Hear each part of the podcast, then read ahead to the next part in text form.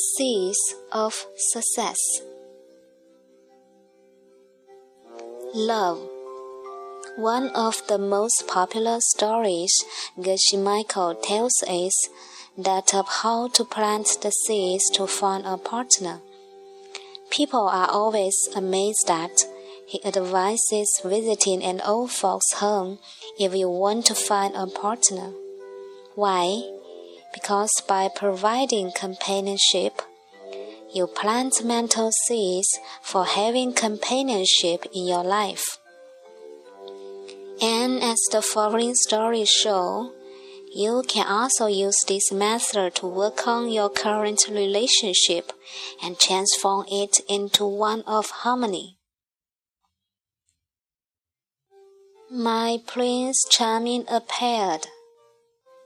Grace Ng. I work in the cosmetic industry as a beauty consultant. When I was younger, like many girls, I wanted to find my perfect partner. In 2005, I started dating a nice guy, but he felt that I was putting too much pressure on him to the point that he felt suffocated when he was with me. He also commented that I had high expectations of him, and he could not live up to them. As you can guess, the relationship only lasted five months. It took me a few years to fall in love again. Love came my way again in 2008. And he was a good man too. He was at least six or seven years older than me. Was mature and knew how to take care of me. After dating for a few months, I realized that he was divorced and a single father with a 10 year old son. I didn't like the feeling of being misled. Why hadn't he been honest with me up front? So, just three months into the relationship, I broke up with him. He was very upset. A year later, I met another man, and this time the entire relationship felt like fireworks. Guess what? This time it only survived for a month, and it was my turn to be really upset. None of these boyfriends had been right for me. In each relationship, I felt insecure because these men seemed rather lazy and not fully focused on their careers. Each time, I ultimately decided I would not have a good future if I were to be married to any of these men, and this is what always initiated the breakup. I knew what I wanted in terms of my perfect man, but I started to feel a little anxious. I was worried that time was racing by, as I really did want to settle down before 30. In 2009, a friend introduced me to Geshe Michael's public talk.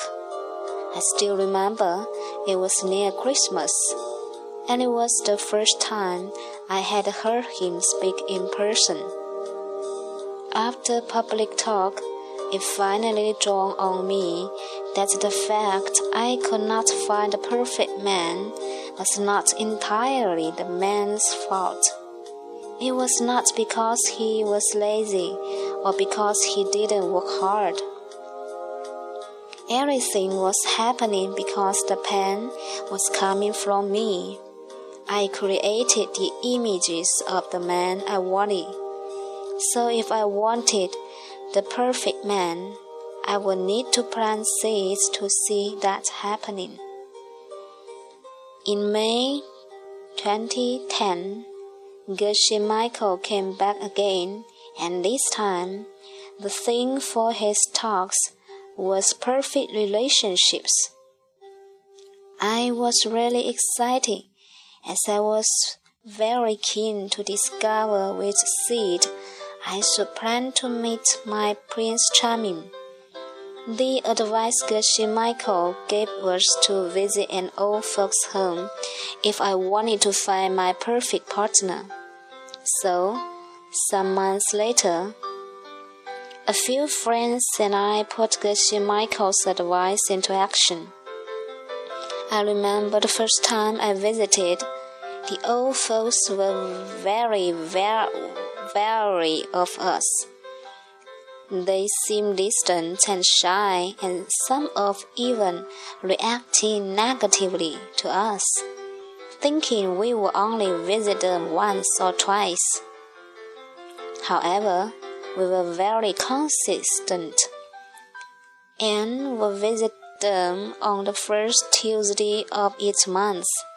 Slowly, as the months passed, they knew we were sincere and we were able to communicate wisdom. We also learned how to observe and understand their needs and do our best to be really present wisdom during our visits.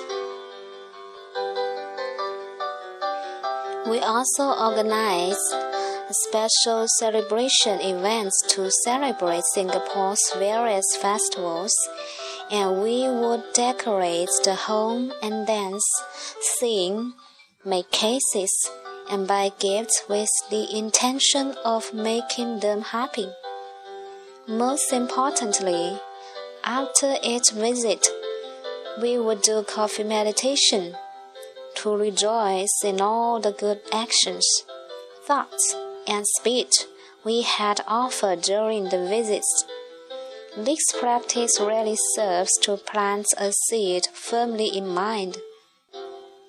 These monthly visits continue till today. I have a 75 year old grandmother too, and whenever I had a day off, I would find some time to bring her out for meals, shopping, or even just have a chat with her. I also have many sincere customers, and I will show my love and care when giving them beauty treatments. Unconsciously, I also create many opportunities to plant seeds. As I was using the Dharma system, the seeds that I planted ripened. My Prince Charming appeared. It was a blind date arranged by a friend, and just as Geshe Michael had described, it was love at first sight. He was exactly the man I had been looking for all this time. Geshe Michael had asked us to write a list of all the characteristics we were like in a partner and it was really as though the list had come to life. This man was honest and very frank. He ran his own company and was very serious about his future.